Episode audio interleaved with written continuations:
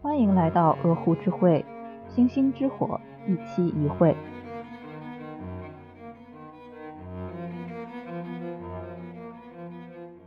鹅湖之会已经在小宇宙 APP、网易云音乐、苹果 Podcast、Spotify 和微信听书上线，欢迎大家订阅、收藏、点赞、评论、分享。节目相关的内容建议、投稿和反馈，可以通过我们的邮箱或加入鹅湖之会听友群联系我们。Hello，大家好，欢迎大家收听鹅湖之会，我是主播温克。大家好，我是思佳。Hello，大家好，我是某某。今天这期节目，我们来聊一部女性主义的电影《燃烧女子的肖像》。这部电影，呃，应该很多人都比较熟悉，因为它确实在影史上面也是浓墨重彩一笔，狂揽了多项奖项。对于它的这些成就呢，我们在这里就不赘述了。我们这一期主要来讲一讲这整个电影它从内容上面的一些我们的看法。嗯，其实《少女图》它现在说起来挺远的，它确实是一九年的电影了。不过在一九年的时候，它作为一部女同性恋题材的，而且表达女性平等的电影。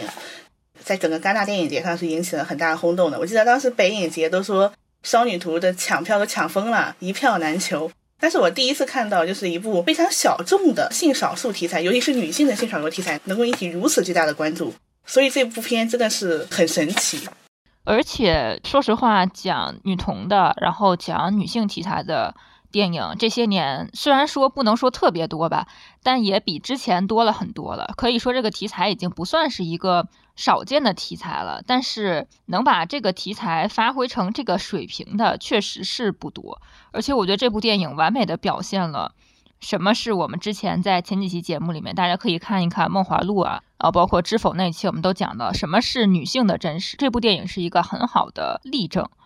嗯，那我们接下来就先从这个电影的背景设定上面来看一下。这个故事它到底讲了一个什么样的内容？然后它是在什么样的背景下去完成的？其实这个电影它的人物活动的空间其实并没有特别的广大，大概只有两个位置，一个位置是他们主故事的地点，就是那个海岛，然后还有一个呢就是米兰，主要就是这两个地点。但是他们的情感发展还有故事主体的这个叙述部分都是放在那样一个海岛之上的。这个海岛，呃，我们姑且称它为导演构想的一个没有男性存在、没有男性生理就是肉体存在的海岛。在某种程度上来说，它是一种女性的乌托邦。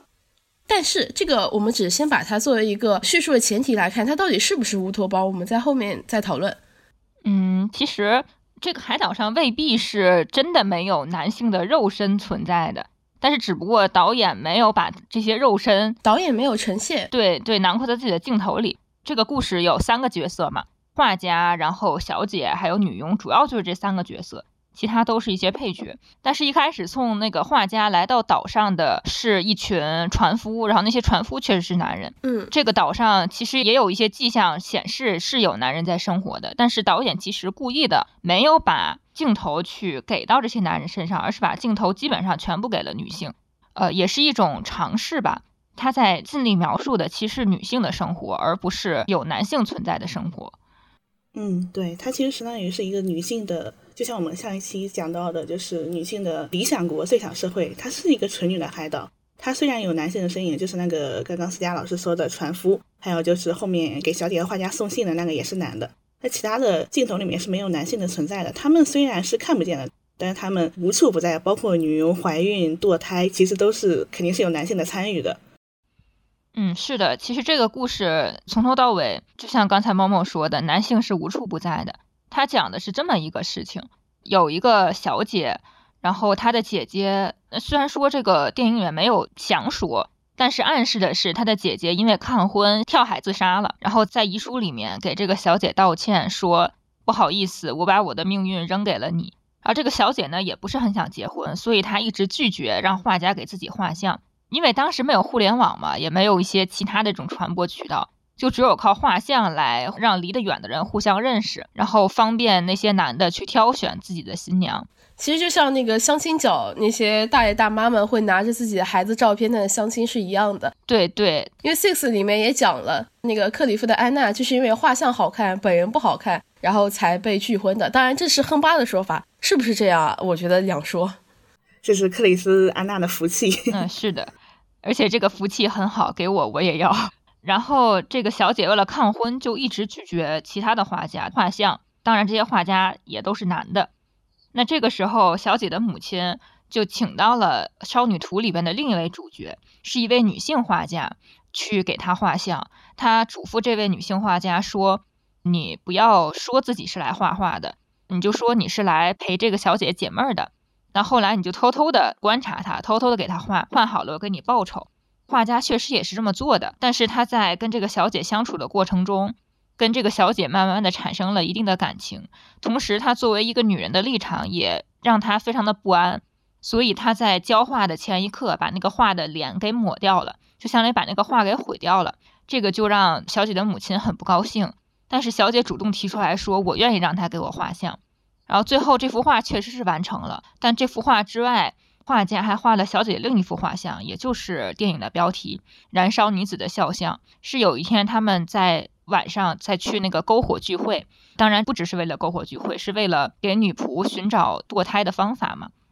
然后在那个聚会上面，小姐的裙子不小心被烧着了，这个瞬间被画家捕捉了下来，然后就画出了那幅燃烧女子的肖像，也就是我们这期节目封面上面展示的那一幅画。到了最后，这两个人其实并没有在一起。小姐去嫁到了米兰，相当于是远嫁嘛，嫁给了一个富商，而画家继续自己的事业。他们最后在一场音乐会上面偶然的重逢了，但是并没有彼此认出对方。这个其实就是一整个故事，也不是很复杂，但是这个导演拍的手法能够让你非常的有代入感，然后比较引人入胜。嗯，比较让人共情。我觉得这个导演他的拍摄呈现出来的效果不仅仅是情感上的共情，甚至还有一些身体上的体验，包括他的那个拍摄的手法、视角运用的那些技巧也好，你能够感觉到这个导演他对于这段感情或者说对于这样的情感关系，他是有体验的，他是有真实的女性视角的体验的，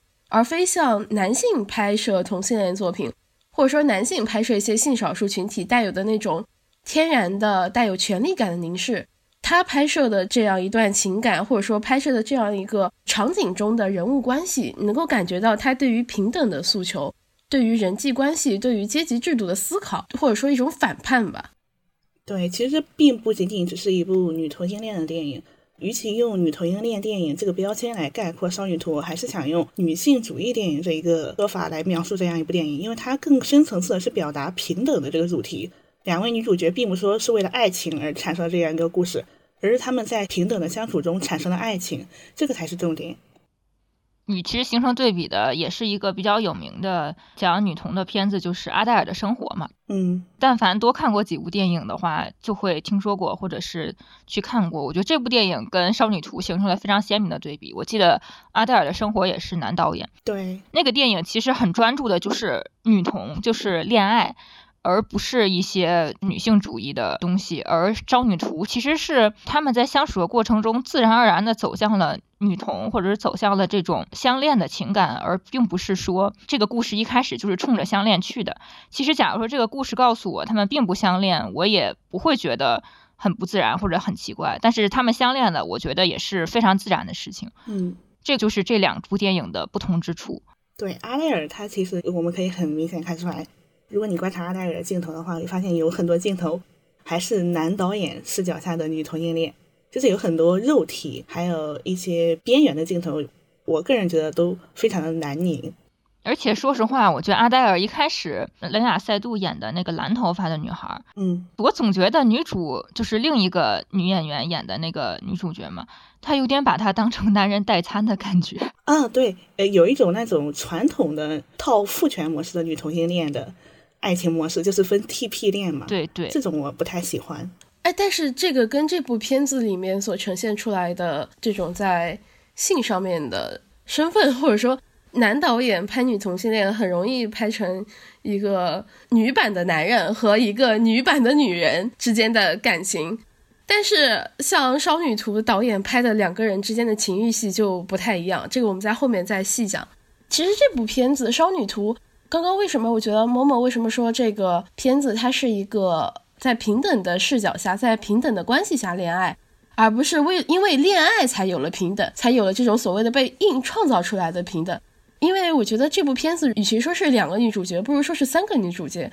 除了画家小姐，其实那个女佣也是一个非常重要角色，甚至是她赋予了这部片子许多的灵魂。嗯，对，可以说画家跟小姐的剧情是主剧情，但是女佣填补了很多主剧情没有的之外的那些空白。嗯，就是女佣她有两个印象比较深刻的情节，一个是来月经嘛。就是来月经的时候，大家互相去暖那个肚子。还有第二个，就是在女佣的堕胎，这两个事情其实都是推动女性连结的一个推动剂。因为就是这两个情节，让我们看到了女佣跟画家小姐这个三个本来是身份迥异的阶级不同的女性，她们被连接在了一起。导演有一种跨越阶级的平等的意识在女性之间流动。嗯，她月经那个情节是画家发现自己来月经了嘛？嗯，来月经就大家都知道会肚子痛。其实光这个场景。就已经是很多男导演不会拍的了，因为他们往往会忽略月经，更不会知道来月经的时候是什么感受，或者是来月经了之后要怎么处理。那这里边拍的就是那个女佣把石子儿包到布里边，拿火烤一烤，就有点像我们那个暖宝宝暖贴的感觉。嗯，呃，原始暖贴对，然后再给它捂到那个肚子上，这个是她对月经的一个处理方法。然后也是因为这件事，女佣透露了说自己。已经三个月没有来月经了，就是她怀孕了嘛。嗯，然后由这件事情开始，小姐和画家就一起帮她想办法，然后让她怎么堕胎。这个其实也是电影中非常重要的一个情节，就是关于堕胎的展现和讨论。你看，虽然这不是主剧情的部分，但是女佣的存在对于整个剧情也是至关重要的。她其实很多问题的讨论都被放在了她的身上。我觉得女佣的存在让这个故事更加的丰满，更加有灵魂了，然后也拓展了这个故事可以讨论的边界。女性之间的情感，它不仅仅局限于呃所谓的爱情关系，它其实可以把它的外延扩展的更大，可以看到更广泛的女性情谊的连接，包括像刚刚思佳说的来月经的那一段，而且我觉得那一段跟很多影视剧当中展现的月经不太一样，就很多影视剧当中只会展现说，哎呀好疼呀。就是一种感觉，来月经这个片段，如果在其他影视剧中呈现的话，会很像一种 KPI 的形式，为了完成一个什么东西，然后才来这样一个月经，或者说才来这个东西来推动什么。但是在这部片子里面，他拍的这一个场景是非常的平缓的，就像呼吸，然后就像吃饭一样自然，没有那么多，好像说我是为了要引出这个女佣怀孕，然后才有了月经，它是展现了一种女性生活的途径。你觉得她来月经的反应跟我来月经的反应其实差不多，就是她躺在床上，然后忽然发现啊我来月经了，然后感觉有点难受，就跟那个女佣去要暖肚子的那个东西。就这一整套过程下来，其实就是女人生活场景的一个展现，没有什么刻意夸大，然后也没有什么展现说一定多痛苦啊之类的，就是一个很平时自然的反应。嗯，这个东西如果你放到我们国产影视剧里面。就基本上什么插入各种卫生巾广告，还有就是送什么男朋友送来的一杯红糖水，甚至在一些影视剧里面，卫生巾三个字都会被和谐。给我一个那个，哎呀，我那个来了，需要一些修饰的词语，或者说不能那么直白、平时的展现一种女性生活的图景。嗯，对，还是月经羞耻。对，在这部片子里面，导演的女性视角是在很多很多小细节里面体现的，他不会刻意的说是用一种。喊口号的形式去说啊，我们要怎么样，我们要怎么样？他反而是通过一个一个生活上的细节，然后去展现这种故事，有一种女性之间的默契吧。嗯，而且这部电影的背景设定也非常耐人寻味。就是在传统的故事中，我们都知道，艺术家他是有一个缪斯的理论的。这个双运图的导演他在访谈中说：“我想推翻这种理论，我想告诉大家，缪斯其实是不存在的。为什么？因为缪斯。”一般都来形容是男艺术家的一个女神的灵感的形象，但是其实缪斯一直是处于被凝视的地位中。缪斯不存在是为什么呢？这个少女图的导演举了一个例子，他说毕加索，毕加索的缪斯是叫多拉马尔，他的很多画作都是以多拉马尔为原型的，但是其实没有人知道多拉马尔其实也是一名非常有创造力的女摄影家，她的很多作品甚至比毕加索本人的，我觉得都更具有冲击力。而这部电影里面，他把小姐置于了这个缪斯的身份地位上，但是这个缪斯他不再是一个被动的客体，他是一个会发出主动呼唤和主动选择的对象。就像小姐说的：“你在看着我的时候，而我又在凝视谁呢？”就是它里边有一个情节是画家在给小姐画像，然后问了她一些问题，小姐就做了一些回答。画家说：“你在生气的时候，你的表情会是什么样的？你在想要掩饰什么东西的时候，你的表情会是什么样的？你在说真话的时候，你的表情又会是什么样的？具体内容我记不太清了，就差不多这个样子。这其实大家觉得很正常，因为画家就是处在一个观察者的位置上，他在观察这个他要画的对象的特征嘛。”但是这个时候，小姐说了：“那你在画我的时候，我其实也在看着你。你生气的时候是什么样的？你想要掩饰什么东西时候是什么样的？然后你说真话的时候又是什么样子的？实际上，我们一直都忽略了被看的客体，他也是在看着你的。但是区别就是，他好像从来没有办法发出声音。而这个电影其实就是导演对他访谈的那个。”理念的一个诠释，他让被观看者也发出了声音，把他们放到了一个平等的位置上。嗯，我觉得在传统的这样一种男性创作者的这种缪斯论当中，其实是把女性物化了，当做他的一个像是他们灵感的容器，对，或者说是一种灵感的激发器。就是他这个缪斯一定要是人吗？其实我觉得他们表达这种缪斯不一定非得是一个人。有时候我看到一朵花，我也有创作欲望；看到一只小狗，我也有创作欲望。所以他们所说的这种缪斯，其实是把女性纳入到他们的叙事范畴当中，而他们自然而然地占据了这样一个主导的地位。然后在这样长久的这种循环往复的过程当中，女性就自然地认为说：哦，如果一个男人愿意称呼我为缪斯，对于我来说是莫大的奖赏、莫大的包养。但其实不是的。他在有意的通过这种赞美的方式，或者说通过这种包养的方式，去弱化女性的主体地位，忽视掉女性她本身也应当是一个叙述的主体，她也有她想要去表达的东西。而且刚刚也说到，就是小姐也会去凝视这个，或者说去反过来观察这个画家。我觉得在这部片子里面，它有非常多的对视的镜头，就很多人会说哦，什么女主角之间眼神拉丝，但我觉得眼神拉丝这个词。他太性缘了，这个词。对，我觉得这个词确实是太性缘了，他没有办法说清，或者说没有办法很好的理解到导演通过这个镜头想要表达的东西。其实他是想表达一种平等主体之间的身份关系，你看向我，我也看向你，我们都在通过这样一种对视观察，去更深入的了解彼此，了解对方作为一个完整的人的这样一个存在。嗯，对，而且电影里面有很多的画面，就是在小姐跟画家他们两个熟识。互通心意之后，有很多的画面都是他们两个各自占据的画面的二分格，就是一个非常平等的画面构图手法。其实用戴锦华老师他所讲的一句话就是什么？共享画面就是共享心灵。他们两个平等的占据着画面的两端，也是平等的互相的感知着彼此的心灵。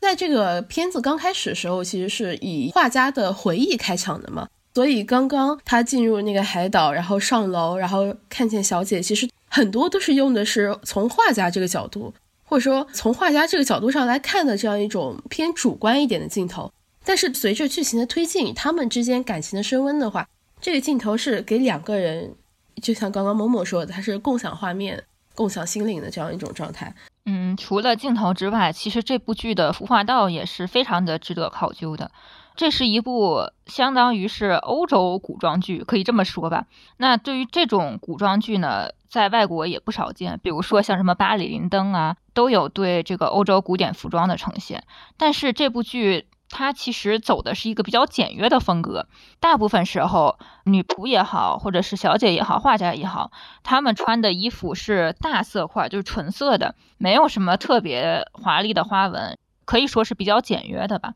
我觉得这个也是一个比较有心思的设计。第一个是因为在这个岛上，其实主要只有他们三个人在生活嘛，所以他们没有必要穿很华丽的衣服，就跟美衣一个道理。在你不需要处在那种场合的时候，其实你就没有必要穿那样的衣服。你在家也不会穿的非常的隆重，就一般什么睡衣啊或者背心、裤衩、拖鞋这种东西就够了。那在这部电影也是一样的道理，他们穿的衣服都相对来说比较简约。然后第二个就是这种简约的服装设计风格，也可以让大家更好的把目光集中在演员本身，而不是他们的服装上面，就不会让大家觉得这个演员就是一个衣服架子的感觉。我觉得这个才是比较好的服化道的设计。嗯，而且我注意到，就是《双女图》这一部电影里面，所有的女性都是没有头饰的，她们的头发都是很简单的挽起来，然后她们也没有什么各种脖子上的警示，这一种我觉得挺好的，因为在我们眼里，跟头饰跟这种警示更多的是对女性的一种束缚。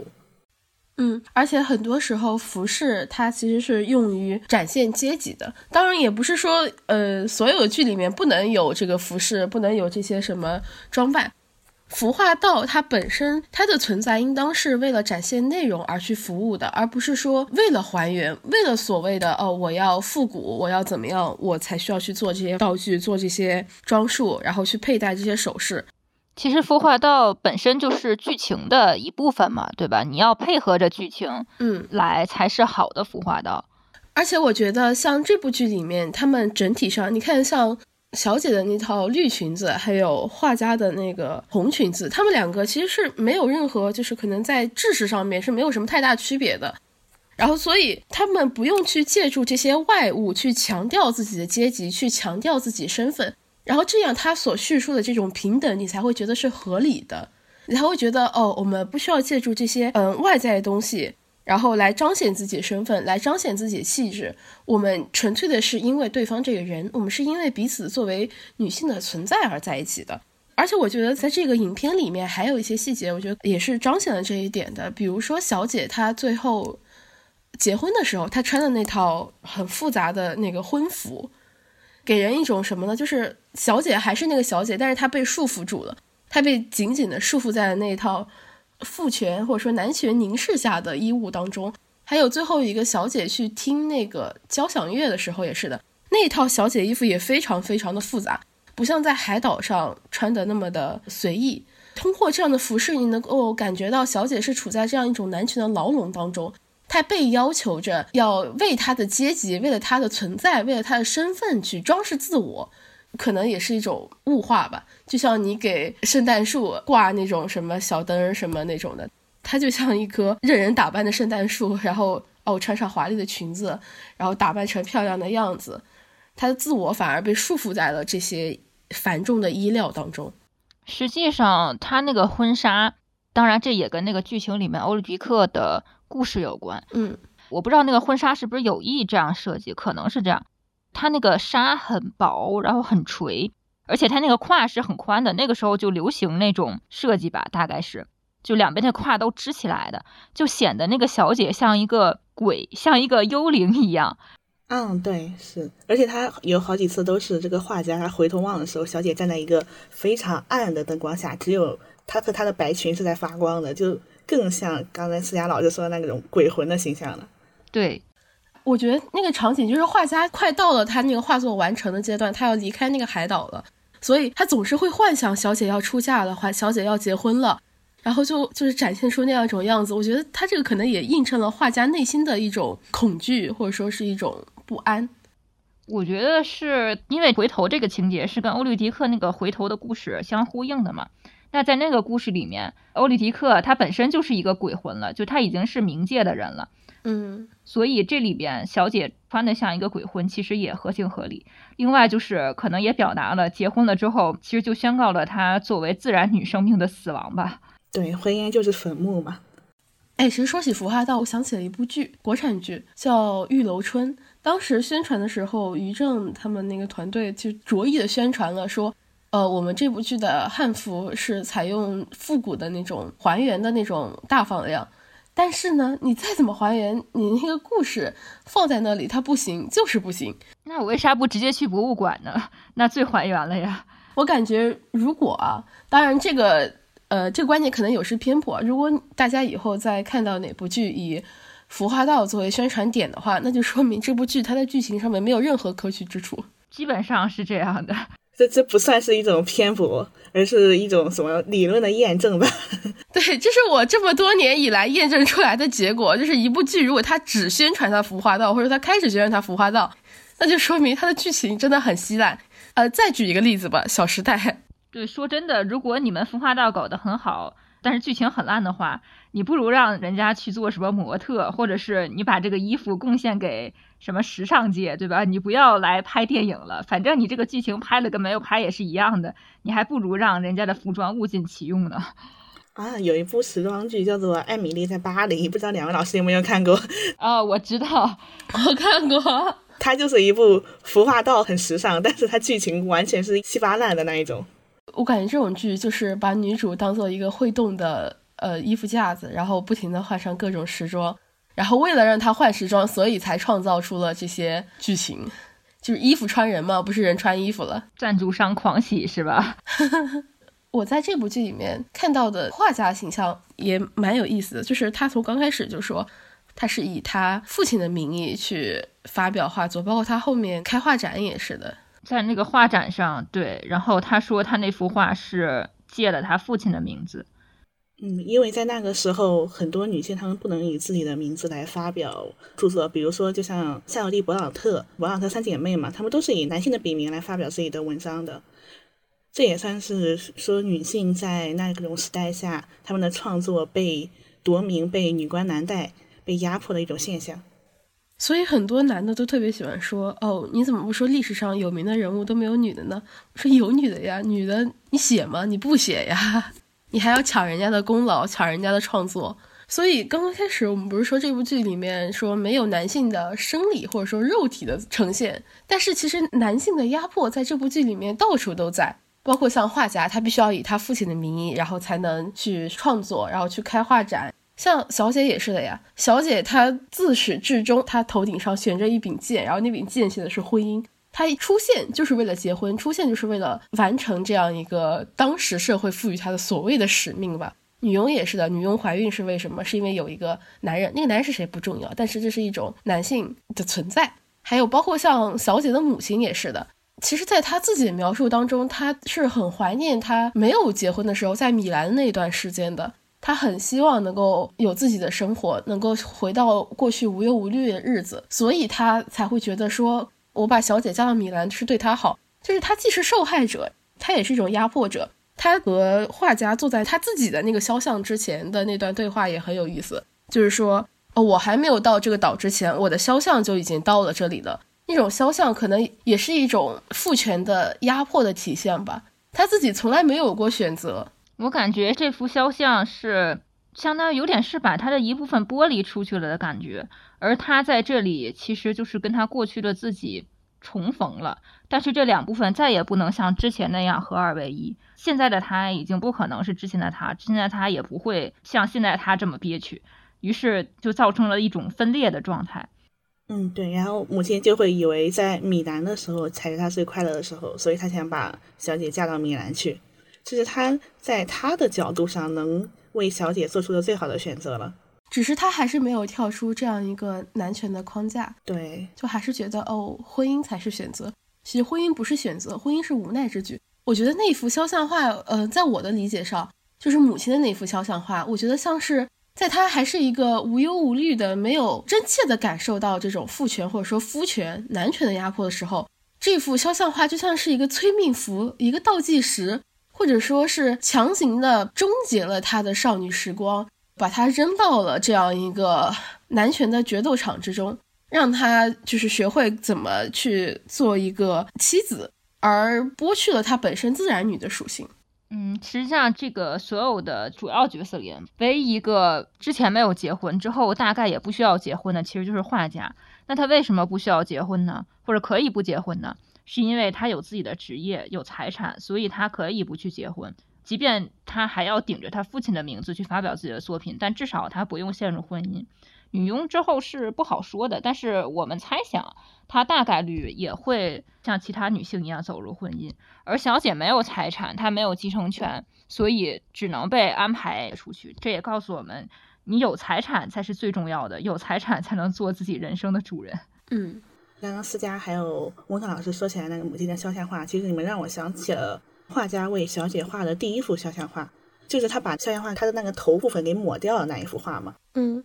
呃，小姐她当时看完了画家给她画这个画，她是非常的失望的，因为这个画它是由玛丽安，也就是画家，他是由一种欺骗和窥视创造出来的一个画作，这并不是一个平等的凝视、平等的注视下面所创造出来的艺术品。所以他非常的不高兴，而且我当时我在看电影的时候注意到，小姐她那一幅画上，她是笑着的，她的嘴角是微微向上扬起的。但是他马林埃他又跟索菲他说过，小姐她是不爱笑的人，那他为什么他在他的肖像画里面他是会笑着的呢？因为他其实是一种男权对于未来理想妻子的一种规训，就是我妻子必须是贤惠的，她必须是温柔端庄的。所以，哪怕是不爱笑的小姐，哪怕是你在电影里面看起来有一种很凌冽气质的小姐，她在画像里面也仍然是很温柔的笑着的。因为这个画是供男人挑选的嘛，男人要通过这个画来挑选的妻子，就跟那种毛延寿是一个道理的嘛。所以他想看到的是，他要挑选的女人顺从且快乐的接受他们被挑选的命运，他是不愿意看到反抗和不顺从的。如果有反抗不顺从的话，那这门亲事就吹了呀，对吧？那这也是小姐的母亲或者小姐的家人，她不愿意看到的。所以在画上面，基本上是毫无疑问的，小姐是必须要笑的，她不可能有不笑这个选项，她没有这种自由。我觉得也是一种隐形的威压，她就在说，结婚怎么能是不开心的呢？嫁给我你怎么会不高兴呢？你一定是高兴的，你一定是开心的，你必须要笑着做一个让我满意的妻子。这也是一种男性主体，呃，一种男凝视角的体现。实际上，小姐她一开始就是不想结婚的，包括她姐姐也一样，甚至说她的母亲也一样。她的母亲在和画家聊天的时候就说到：“你以为我不懂他们的愤怒吗？我再懂不过了，因为我当时也是这么过来的。但是他们就这么一代又一代的重复了这种婚嫁的命运。”嗯，小姐在跟画家的聊天中说到，她特别喜欢在修道院的生活，但是在修道院，其实我们都知道，她的生活可以说是比较清苦、死板的，或者比较。规律的吧，就是她穿的那个裙子，大家都是统一的制服，然后每天也过着差不多的生活，但是她依旧觉得在修道院会比在婚姻快乐的很多，因为在修道院里，她说有图书馆、有音乐，然后有绘画等等等等，这些活动就已经让她的生活很充实了。她喜欢待在修道院，并不是因为她是一个虔诚的教徒，而是因为在修道院里，她可以有自己的空间和生活，但是在婚姻里面就没有了，她要被迫嫁给一个。她一点也不了解，也没有见过的男人，并且要对此表示满意，所以他才会这么激烈的去抗婚。那你们在这部影片里面有什么让你们印象特别深刻的情节吗？嗯，我觉得最深刻的情节可能就是我们刚才说的这个女仆堕胎的情节。其实堕胎这个情节我们刚才也说了嘛，是从一个聊天里面偶然引申出来的，是关于月经的聊天，并没有告诉大家说女仆怀孕了之后。她的父亲是谁？然后，呃，是怎么样怀孕的都没有。他只告诉你了，女仆现在怀孕了，然后她需要做的一件事情就是堕胎。那堕胎这件事情也彻底把这三个角色、这三位女性连接起来了。小姐和画家都一起想办法让她堕胎。同时，在这个过程中，我们也知道了，就剧情也告诉我们了，画家本人其实也有过堕胎的经历，所以他就开始想办法。实际上，以前很多很多的堕胎都是这么发生的。并不是没有堕胎，而是不健康且不安全的堕胎。一开始他先让那个女仆在那个沙滩上面来回跑嘛，对吧？然后跑来跑去的，想用这种办法让她堕胎，然后没有成功。后来让她喝那个自制的药水，也不知道这个药水是什么成分，反正看上去非常的不安全。结果最后还是没有堕胎。然后他们参加那个篝火晚会，一个都是女性的篝火晚会，其实不只是为了去玩，他其实是为了找专门堕胎的那个人。拜托他这件事情，关于这个专门堕胎的这个女性，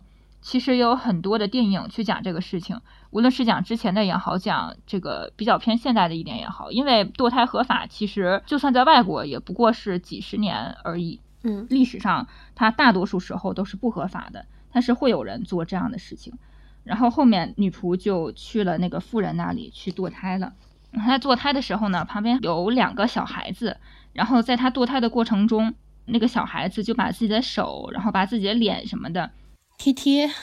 对对贴贴，就是拥抱着女仆。然后女仆在堕胎结束之后，有一种如释重负的感觉啊，就是松了一口气，然后跟那个孩子的手牵在一起。这个画面算是名场面了吧？当时也让我比较感动。虽然在几年前吧，我也不知道这个感动到底是从何而来，但是现在想起来，可能是一种，就是很多人把它解读为是。这个孩子对女仆的原谅，但是我觉得其实并不是这样，而是一种他对这件事情的释然。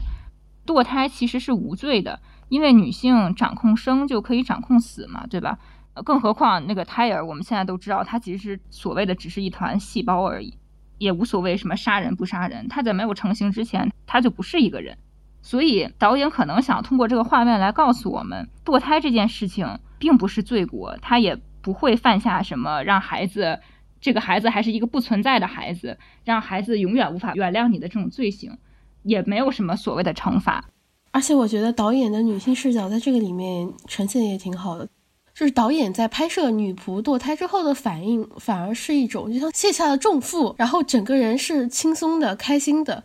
堕胎对于他来说，又何尝不是一种新生呢？我们在之前节目当中也提到过，说这个堕胎合法，或者说合法的堕胎 是什么？其实合法堕胎指的是被专业的医疗机构所认可的，可以通过专业的医疗手段给你去堕胎。这样的话，你的生命健康，你的身体可以有一个医学上的保证。但是如果说堕胎它不合法了之后，那女性必须要承担非常大的风险，要通过一种不太卫生或者说没有办法保障自己身体健康的方式去掌握这种所谓的生育权。那这个时候女性就是失权的，她没有办法掌控自己的身体，那她的生育权不归于自己，那又能归于到哪里呢？归于到那个不确定的男人手上，所以我觉得导演在这里面没有说这个是谁让女仆怀孕的，就是在我现在看来啊，反而是一种让人更加害怕的事情。就是这个人他可以是任何人，任何人都不让你堕胎，任何人都想要掌握你的生育权。那你在这些这个所谓的任何人或者是这种 you know who 这种人看来，你就是一个行走的子宫呀。但是在这部片子里面。导演用他的这样一个视角，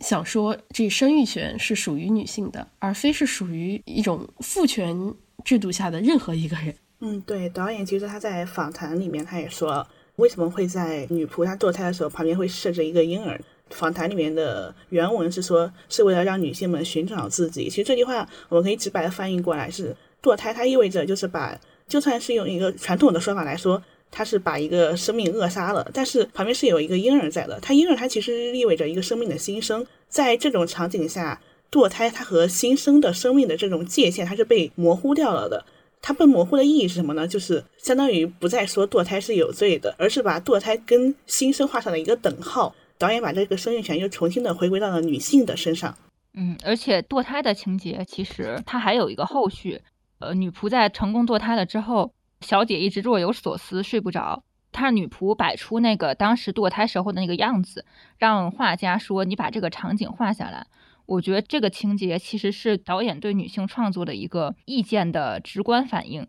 就是什么是女性创作？女性创作的特点在哪里？它与男性创作的有什么不同？其实就在这儿，男性不会直白的告诉你堕胎是什么样的，因为他不具有这种体验，也没有心情去想这件事情。但是女性会告诉你，堕胎是这个样子的。她虽然是痛苦的，但这是女性自己的选择。然后她当时堕胎的样子也并不是什么美丽的，但是也不是那种你想象中的面目狰狞。她到底是什么样子？她是如何去堕胎的？这些东西都不会是男人告诉你的，或者男人不会首先告诉你这一点。你知道这些事情一定是通过女人，这就是女人的生命体验，也是女性创作的意义所在。去讲那些他们并不会讲述的故事。而不是说跟着他们的声音去附和，然后告诉他啊，我是女人，我也觉得这样的情节没有问题啊，我是女人，我也觉得我被媚到了。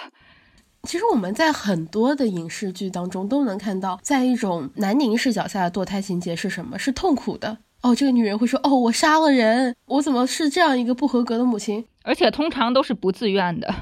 是的，要么是被迫的，要么是或者说把这种事情当做一种对男性的报复。或是做怎么样，反正就是以一种男性为本位的去看待堕胎。但是在这部影片的呈现当中，你会发现这是一种女性的自我的选择。是的，就像说我今天要去吃饭一样，就说哦，我今天中午要吃什么？说哦，我今天晚上下午去堕个胎吧。她堕胎是因为其实很好理解呀，作为女性大家都可以懂，一个孩子能够多大程度上的影响自己的生活，那她不想让一个孩子影响自己的生活，所以就选择堕胎呀。是这个情节一点也不难理解，她并不是因为男人或者怎么样，她也没有把这个孩子说真的当成是一个男人的孩子，而是说我因为我自己的生活，所以选择堕胎，就这样而已。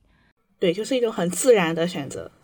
而且我觉得，如果说从这部影片的角度上来看。女性创作存在的意义是让我们去观察到女性最真实的反应，而不是被男性塑造出来的情绪。男性塑造出来女性对于堕胎的情绪是恐慌的，是悲伤的，或者说是无助的、无奈的。但是女性创作出来的是更加贴近于女生本身，它是基于生理体验、心理体验，然后产出的这样一个东西，而不像男性，他是为了让你不堕胎，为了让你去给男人生孩子。他要抢夺你的生育权，所以他才会去这样拍摄。而且我觉得女性在这个生育权的观点上面反而是更加坦然的，就是觉得哦，我生或不生这是我自己的选择。但是男性反而是更加忧虑的，因为他们本身不掌握生育权，所以他需要千百年以来不断的去重复说：“哦，你这个孩子是为男人生的，你这个孩子怎么样怎么样啊？你反正你就是一定要生孩子，就是用各种混乱的基于男性视角的。”这种指手画脚，让女人去为男性去生孩子，而且这并不是我们凭空杜撰的，或者是怎么样。实际上，从古希腊的剧本里面，我们早就可以看出来这一点了。俄狄浦斯王大家都知道，嗯，然后那个剧本里面有一行是王后，也就是俄狄浦斯王的母亲说，那个预言是老国王会 have a son by me，他用的是 by 这个词，而不是 with me，或者是一些其他的介词。呃，当然那是翻译过来的，不过它的翻译肯定也是最大程度上的贴近原文的翻译。它用了 by 这个词，很好的讲出了女性的这种工具化的地位，就像容器一样。比如说我们什么时候用 by，by car，什么 by bus，对我们做交通工具的时候用 by，我们用什么手段的时候用 by。那女性在生育里面其实就被看作是一个手段、一个工具、一个容器。还记得我们之前提过那个关于人工子宫的那个事情？就男的说：“哦，有人工子宫之后，谁还要娶女人呢？”不，你们还是会娶的。你们虽然把女人看作一个子宫，看作一个容器，但是你们更加希望的是掌控地球上另外一半人口的人为你们服务。但是我觉得这种话在某种程度上面也体现了男人对于婚姻的理解吧，无法称作男人的真心话。那其实我觉得人造子宫这个事情吧，在他们眼中总不会比女人廉价。是的，现在男的不还经常有吗？如果呃你们在小红书上刷到过的话，就会经常出现那种什么哦，我男朋友让我先怀孕再结婚啊，我怀孕了他不给我彩礼了，或者说怎么样怎么样的这种帖子，你就能够明白呀，就是男人对于女人的看法是什么样的，是谁在用浪漫爱去诱捕女人？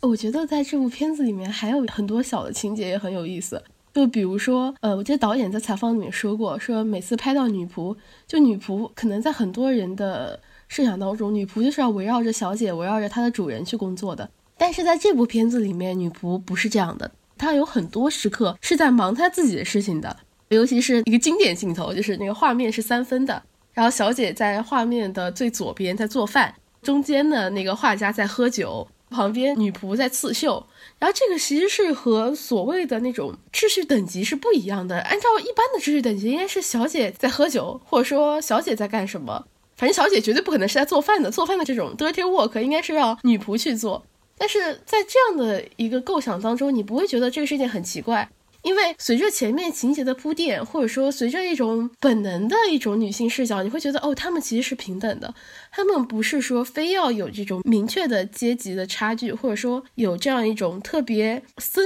严的制度等级。而且这个情节是发生在堕胎之后的，可以说堕胎这件事情。极大的拉近了他们三个人之间的距离，然后他们三个还一起在晚上玩牌。他们在玩牌的时候，其实你已经看不出，呃，谁是小姐，什么谁是女仆，谁是画家了。他们三个就是纯粹三个在一起玩牌的人，然后每个人都玩得很开心。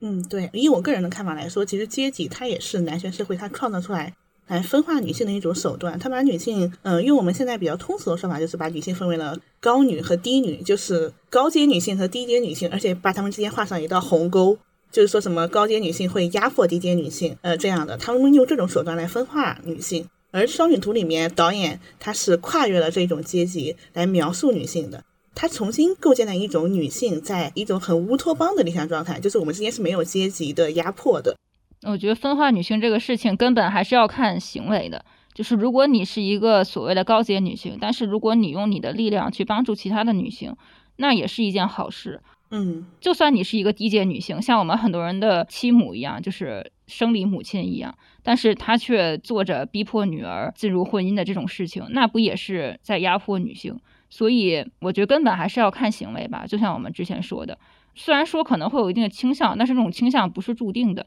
只要你做出选择，就可以改变这种倾向。而且我觉得平等，它是自然的流露于生活中的很多细节。不像很多市面上大家都能看到的古装剧啊，或者说那种什么职场剧，所以说是啊，我们都是平等的，我们都是朋友，但是还是谨守着每一个阶级、每一个等级的人他应该做的事情。口号是平等，好像说我们情感上是平等的，但我们肉体上不是。那这种平等是一种什么呢？我觉得是一种呃随性，或者说是一种，我就表面上跟你说说平等，谁信谁是傻子。你不做好你自己的事，我怎么对你好呢？就是有一种你在骗我。哎，你这个话让我想起了那个正午阳光的那个《欢乐颂》。《欢乐颂》就是一个很典型的，我们几个女性，哎，是五个还是四个女性？她们之间是平等的。五个。但是有个女主角叫曲筱绡，她每一次她都会去点评那一些，就是像邱莹莹她们这种比较普通的女孩的生活，说她们没有做好自己的分内事，说她们就是有一点痴心妄想的意思。这其实就是一种很典型的男性视角下的阶级的压迫了。就是说，你为什么没有做好你分内的事情，你过来还想要什么攀龙附凤啊？这一种是我们刚刚提到说这个女仆、画家和小姐的画面的呈现。这部影片它很多的视听画面镜头都是蛮有意思的，包括我们刚刚提到的，就是小姐和画家之间的那个画幅的变化，然后还有很多的一些情节。其实这部片子它很多的场景非常的给人一种美的享受，但它这种美不是那种精心布置的美，反而是一种很自然的美。它运用了很多自然的镜头，比如说什么海岛啊，什么悬崖呀，然后什么花园呀，就感觉好像就是用最近社交平台刷很多话，这种人生是一种旷野，感觉他们在这样一种开阔的场景当中去追求一种平等，追求一种自我，是更有说服力的。嗯，我我也很喜欢，就是小姐她奔向悬崖的那一个镜头，镜头直接跟着她的背影，然后她有三次，一共是有三次回眸的，然后最后一次回眸，小姐的眼神是直接盯着镜头的。对，它其实，在电影学分析里面有一种话叫做什么观影，它其实是带了一种权力意志的看。我们刚刚说凝视这部片，它是被反凝视的嘛？讲说的是反凝视，其实不只是讲的是小姐和画家之间，艺术家和缪斯之间的反凝视，它讲的其实也是观众和主角之间的反凝视。当我们在凝视小姐的时候，但是小姐她身为一个被凝视的客体，却会反过来突然凝视坐在屏幕或者是坐在荧幕前面的我们，这其实也反映了小姐的一个主观能动性。而且就是小姐那个回头，你是真的能感觉到她好像在盯着你，就是你自己在你的身体上面，你也是会有反应的，就是感觉哦，我被人盯住了，她在看我，嗯，这样你的心态也会有一种微妙变化。之前就我们刚刚也说这是部反凝视的片子，凝视这种东西。可能是天然的就带有点权力的属性，凝视嘛，就是上对下，它可能就带着一种权力的看法，或者说一种天然的阶级性。就像听我们播客的很多的听众，他们其实也是在凝视，只不过是在用耳朵听而已，也会从一种端坐于上方的角度去听我们讲的东西。但是在这部片子里面，他会通过一些画面，或者说通过一些技巧，让故事里的人物反凝视观影的人。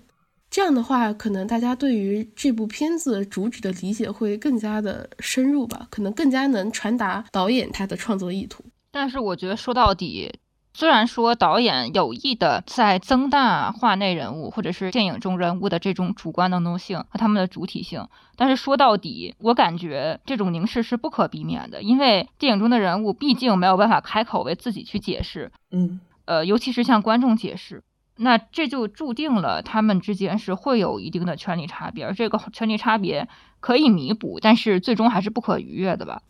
他们毕竟是被创造出来的人物，对，是的。他不可能实时的和观众做一个反馈，嗯，就你不会看到一半，然后导演低着头说：“哎，你别玩手机，看我演戏。”那不可能的。呃，但是其实有过这样的尝试，就是《伦敦生活》。《伦敦生活》的女主经常打破第四面墙，跟观众这样那样的交流。其实这个算是我看过的最好的角色与观众之间交流的例子了。但是这样的片子其实也非常的少吧。然后另外一个，就算是那个伦敦生活的女主，她其实也逃不脱观众的评判，或者观众高高在上对她的一种审视。即便她已经极力为自己去辩解了。嗯，这是很正常的，因为我们观影的时候本身就是一种带着权力的观看，这种是没有办法完全的消弭的嘛。嗯，只是说当观众去评价这一部电影的时候，是否要带着非常主观的，就是一种很价值的一种意识来看人物。比如说海洛伊斯，他为什么会反过来凝视观众呢？因为他其实是一种对权力不对等的发泄。他在影片中他是被凝视的对象，他在影片外他也是被观众凝视的对象。导演想借这个人物来表达一种对这种权力不对等的凝视的控诉。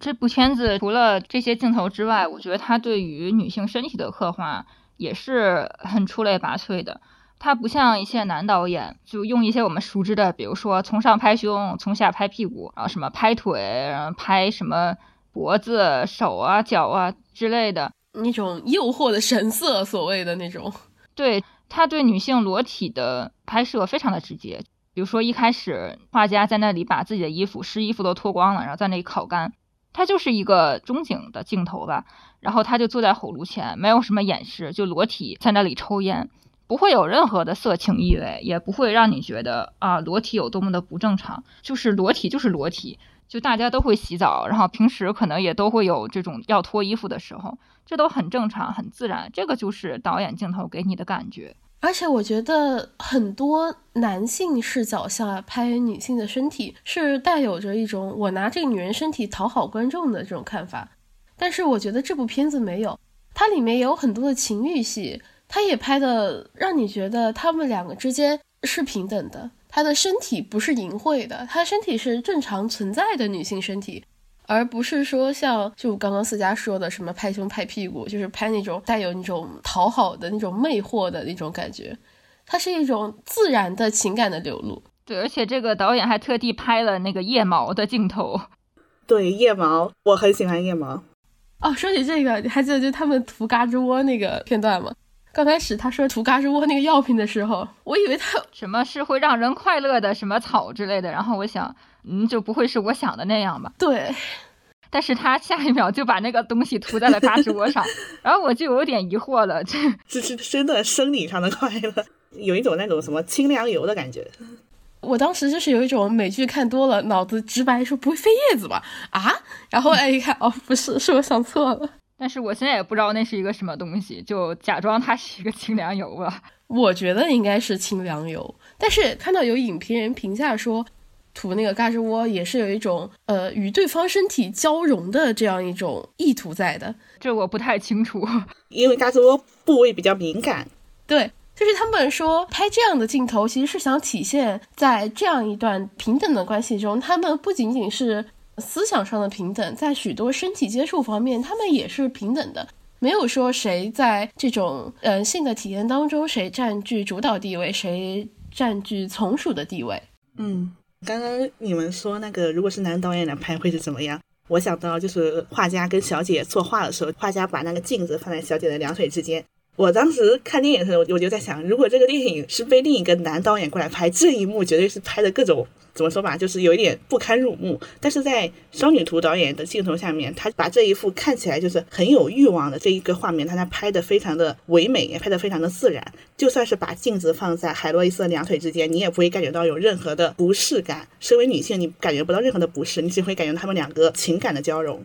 其实色情感的来源并不是裸体，而是描述一些东西的方式。哪怕比如说你只是一个很简单的手。但是如果你用非常嗯的方式去描写它的话，它也会显得非常的不自然。就比如拿吃饭这件事情，普通的镜头拍吃饭，呃，就是我们吃饭然后聊天，对吧？假如说你用色情感的镜头拍吃饭，你肯定去拍，啊，他是怎么嚼东西的，怎么吞咽的，怎么舔嘴的，吃着吃着舔个嘴什么的啊，对。对对，大家可以想象那个画面吧，对吧？所以你说淫秽的是吃饭本身吗？或者说充满色情感的是吃饭本身吗？不是，是你描述它的方式，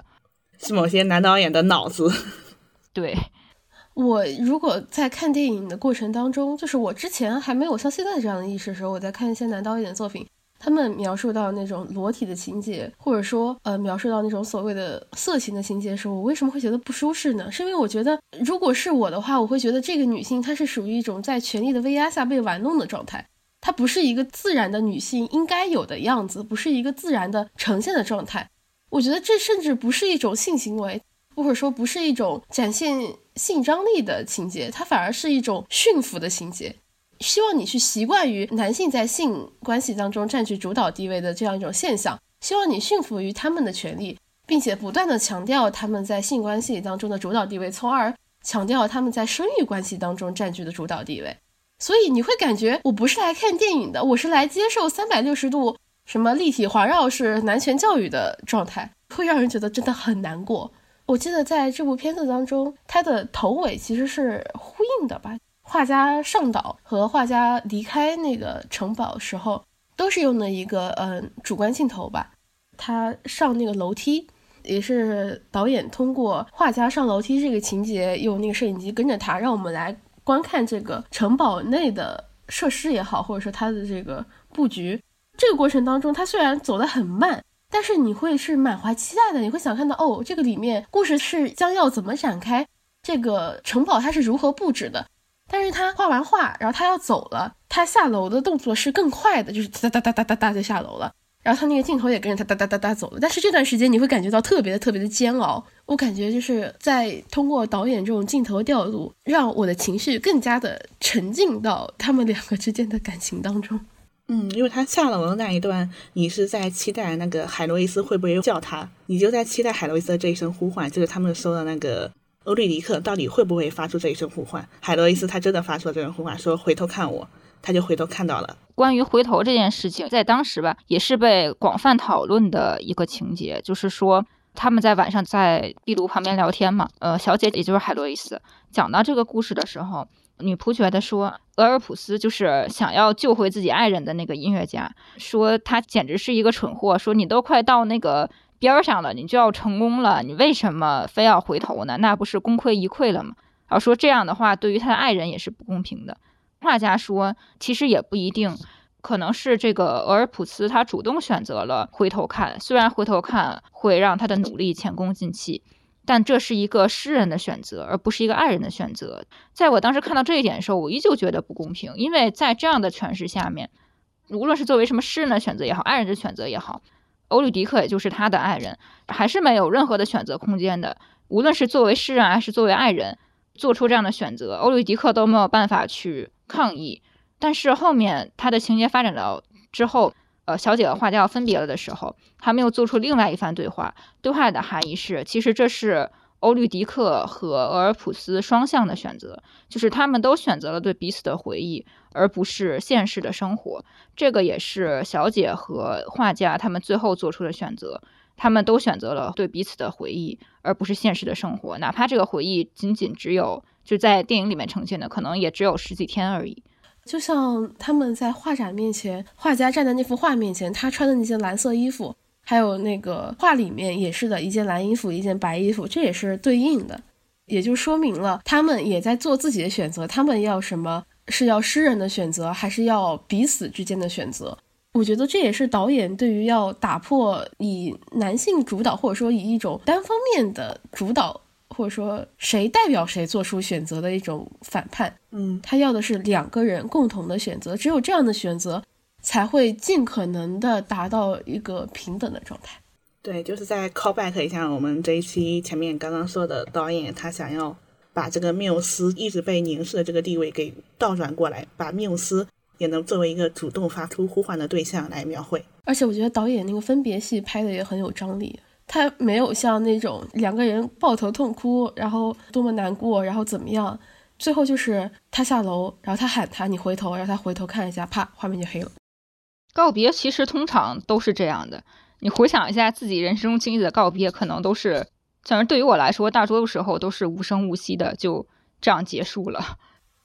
我觉得可能在这部片子里面，他们彼此已经非常了解了，或者说已经是。一种，我能够知道你想说什么，你也能够知道我想说什么。我们不需要去表演自己的情绪去给别人看，而只需要一句话、一个回眸、一个镜头，我们就能够知道彼此是想要说什么的。我们都能知道我们做出了一个什么样的选择。我们在之前讲过大明宫词嘛，当时说它在国内仅仅说是在国内可选择的。国产剧范围内，算是一部还不错的反映女性心理的作品吧。大家没看过可以先去看一下嘛。但是其实跟《少女图》一比，虽然大家可能看上去好像没有什么可比性啊，一个是国产剧，然后一个是外国剧，他们两个什么时代背景什么也完全不同。但是就像我一开始说的，它在女性心理真实方面是有可比性的。那《大明宫词》我觉得还是稍逊一点。它虽然在台词形式上面比较美，然后它也做到了一些对女性心理的反应，但是它有一些话讲的还是比较刻板的。比如说，在武则天登基那个时候，她跟太平说：“我为了政治，放弃了所有做女人的快乐。我觉得我已经不是一个女人了。”怎么说？这话讲的就很……我觉得这是一种，因为那个《大明宫词》它不是男编剧编的嘛？所以我觉得他对于很多女性心理上的诠释，多多少少是有一点那种说教啊，或者说那种刻板印象在的。我觉得他们好像是看了一些女性主义的书，然后编出来的就是这样一个剧本。然后尤其是在《大明宫词》里面，所有的重要的女性角色里面，被吐槽最多一个其实就是太平啊，大家都说她什么恋爱脑啊，什么一点儿比不上他妈。但实际上，太平为什么会给人这样的一个感觉？就是因为她是男性捏造出来的一个就像缪斯一样那种角色吧，他们把所有的真善美对女性所谓美好品质的寄托和想象都放在了太平身上，所以才会让她变得这么的奇怪，不像一个真正的人，她像一个仙女，所以才会有这么多人去吐槽太平，而不是吐槽武则天。武则天虽然没有太平那么所谓的完美，但是她更加的真实，所以也被更多的人所理解。我当时很喜欢《大明宫词》，我还去看了这个《大明宫词》男编剧的这个采访嘛。他也是橘子红了的编剧。他说他曾经在英国还是哪里，就是学习莎士比亚戏剧的时候，他发现这些戏剧里面对女性的角色大多都是贬低的。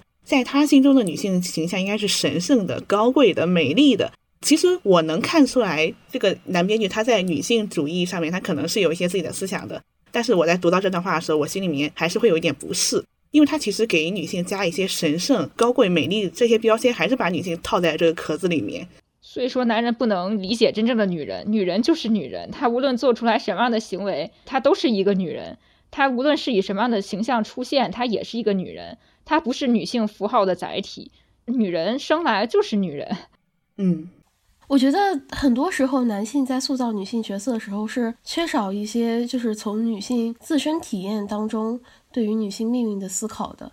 就是他还是以一种可能有的是非常明显的刻板印象，有的是非常温和的刻板印象，但没有办法改变，这就是一种刻板印象。他希望女人是什么样的，但是他不在乎女人自己到底是想要如何的去决定自己的命运。回到这部片子的标题，就是燃烧女子的肖像。当时那个洛伊斯在那个篝火晚会的时候，她的那个裙子烧着了。然后他们两个就是在那种特别平静的眼神当中的对视，在这样一个场景当中，你能够明显感觉到他们俩的对视不仅是在看彼此，还在思索他们之间的命运，在决定这个剧情的发展。你会觉得这个人塑造出来的话，这个人他是有变数的，他是有自己决定命运的能力的，他是自己在想我到底要什么样的命运，我自己我想要过什么样的人生。但是男性塑造的女性角色。有的时候就好像是一种过于理想化，就像是一朵，最近歌词怎么说来着啊？唯一什么纯白的茉莉花，它只需要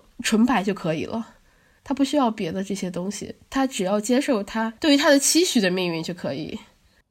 所以我觉得那个采访里边他说对于。女性的贬低可能跟我们理解的对于女性的贬低不是一个意思，在他的想象里面，或者在他的理解里面，可能说描述一些女性的负面特质就是对女性的贬低了，但是实际上并不是这样的。对，我觉得这也是一种男人的自以为是吧？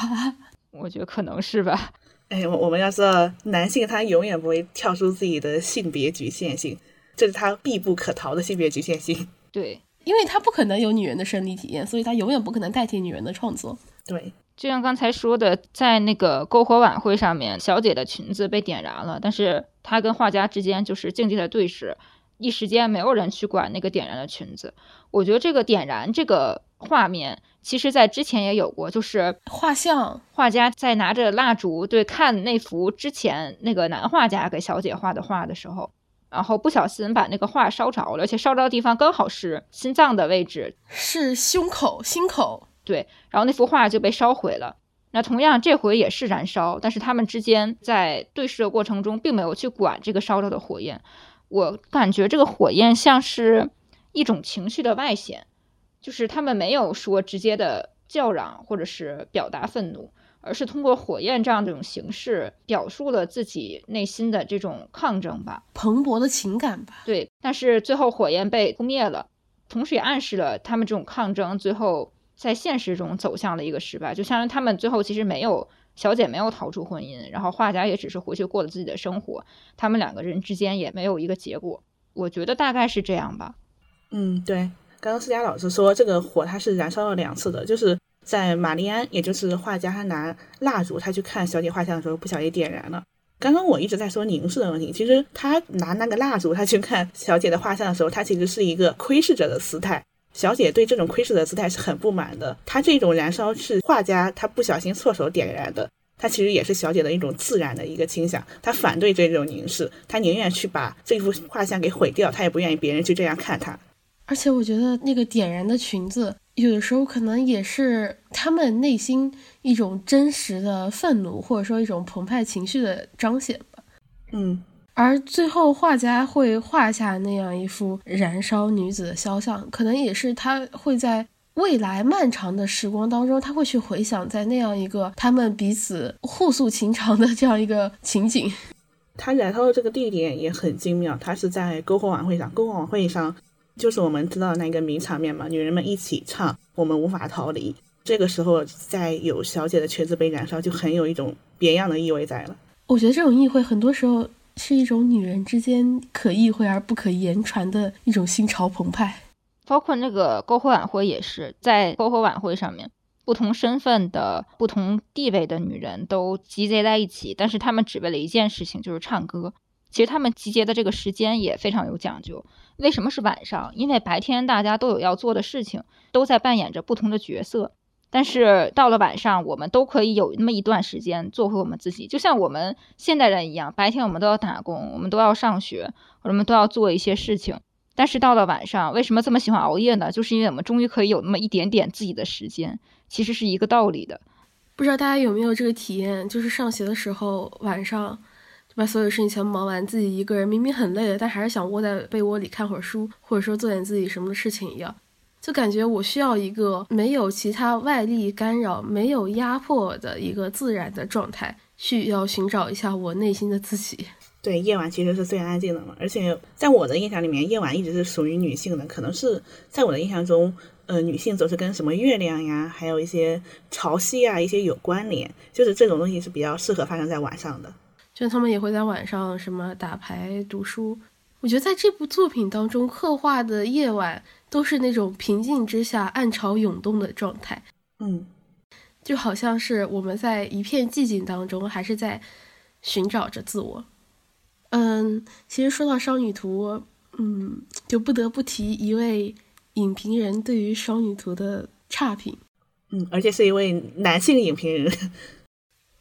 啊，对，一位男性影评人对于《少女图》的差评，当时让我们看完之后确实是出离愤怒，就觉得他说的是一坨狗屎。就是他的评价是，《少女图》中最可怜的是那个取到尸体的米兰富商，他可怜什么？就是他有什么可怜的呢？我觉得他反而像是一个刽子手，是他把一个鲜活的生命变成了尸体啊！而且这位男性影评人在他的影评节目里还说，男同性恋群体才是被忽略的群体，这让我觉得很不理解。现在的 gay 片还不够多吗？对呀。不过他确实给我们提供了一个很好的范本，就是当男性在看这样一部非常精妙的女性主义作品的时候，他在想什么？他共情的完全不是我们这些女性群体，他共情的是在这部影片中无足轻重的那些男人。也不能说无足轻重吧，他在剧情外的影响确实比较重要。但是这部作品完全想表现的就不是男人，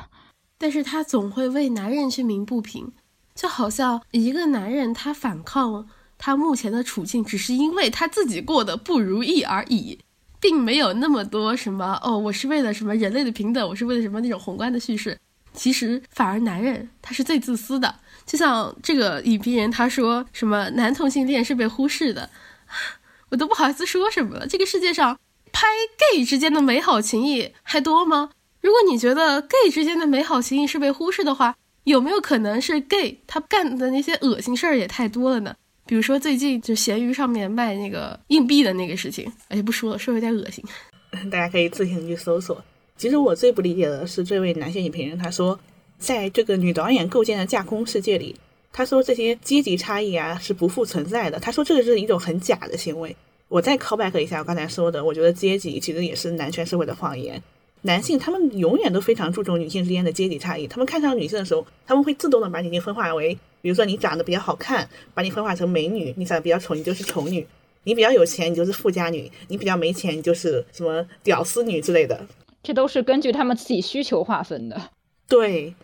而且他说是这部阶级是在这个里面不复存在，但其实这个阶级其实也是挺明显的，只是导演不希望说再去强化这种压迫人的阶级观念，而去转而投向他对平等、对自我。对真实自我的诉求，而男人看到的是你好假，你居然不写阶级啊！女人居然不会打起来，你居然不赞美我们男权社会千百年以来最精妙的制度设计。他说啊，按道理来说，这个小姐不应该上来给画家，就是如果按照那种男权阶级的那种观念来拍的话，那小姐看到画家第一幕是什么？我扇你个嘴巴子，说你也配给我画像？哎，你是什么东西？给我提鞋都不配？那这是男人最爱看的那种。也是他们经常创造出来的女人，对，对，而且就像就像那种男频文是一个道理啊。男频文是什么？就是男人不断的跨越阶级，跨越阶级，跨越阶级。但就是早年间的女频文是什么呢？就是传统所谓的那种女频文，就是拍的是哦，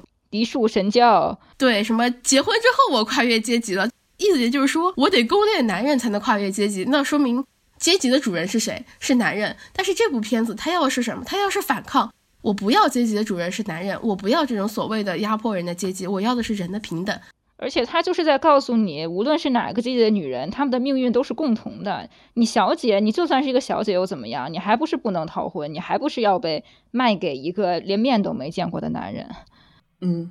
对。所以说，女性的命运是一种共同体，哪怕是我们刚刚说的高阶女性，她也是会受到婚姻的压迫的。所以说，男人如果赞美阶级，那说明他在阶级中获益了。如果男人贬低阶级，说明他自己的站位不够高，这也就是男权叙事虚伪之处。这能很大部分的概括内网外网上各种男性的想法。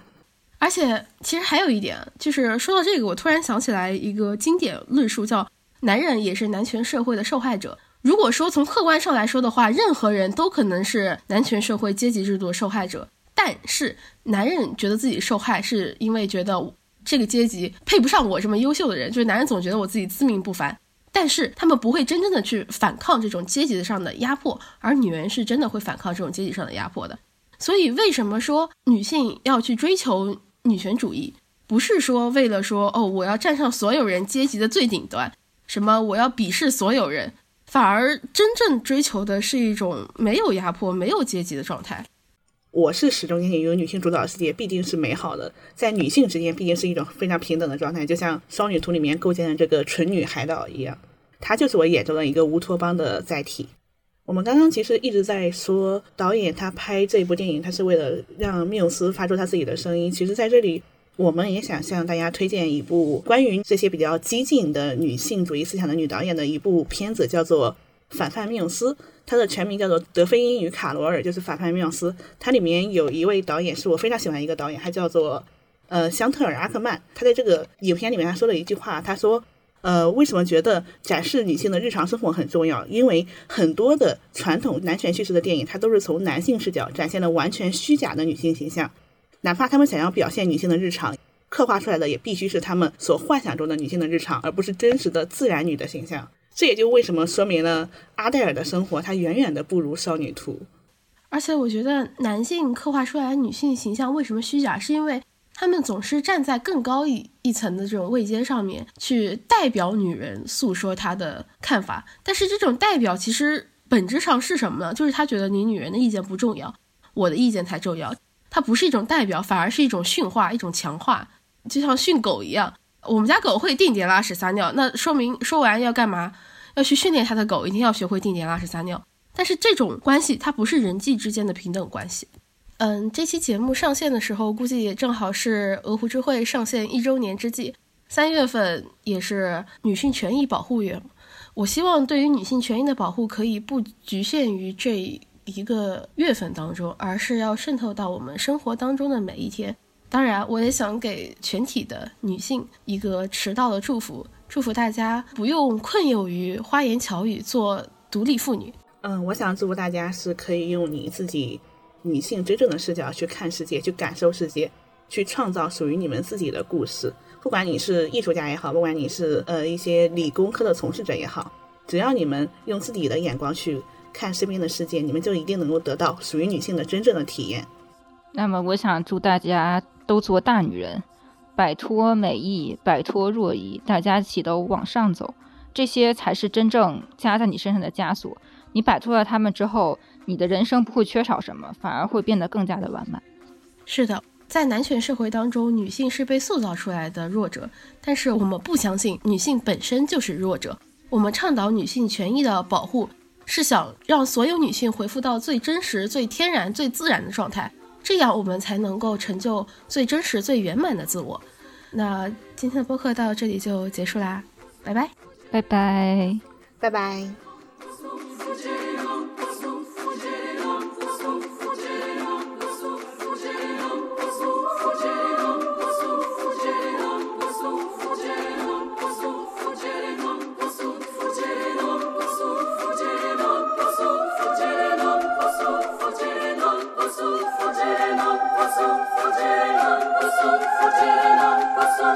Fajr and on, Poisson, Fajr and on, Poisson,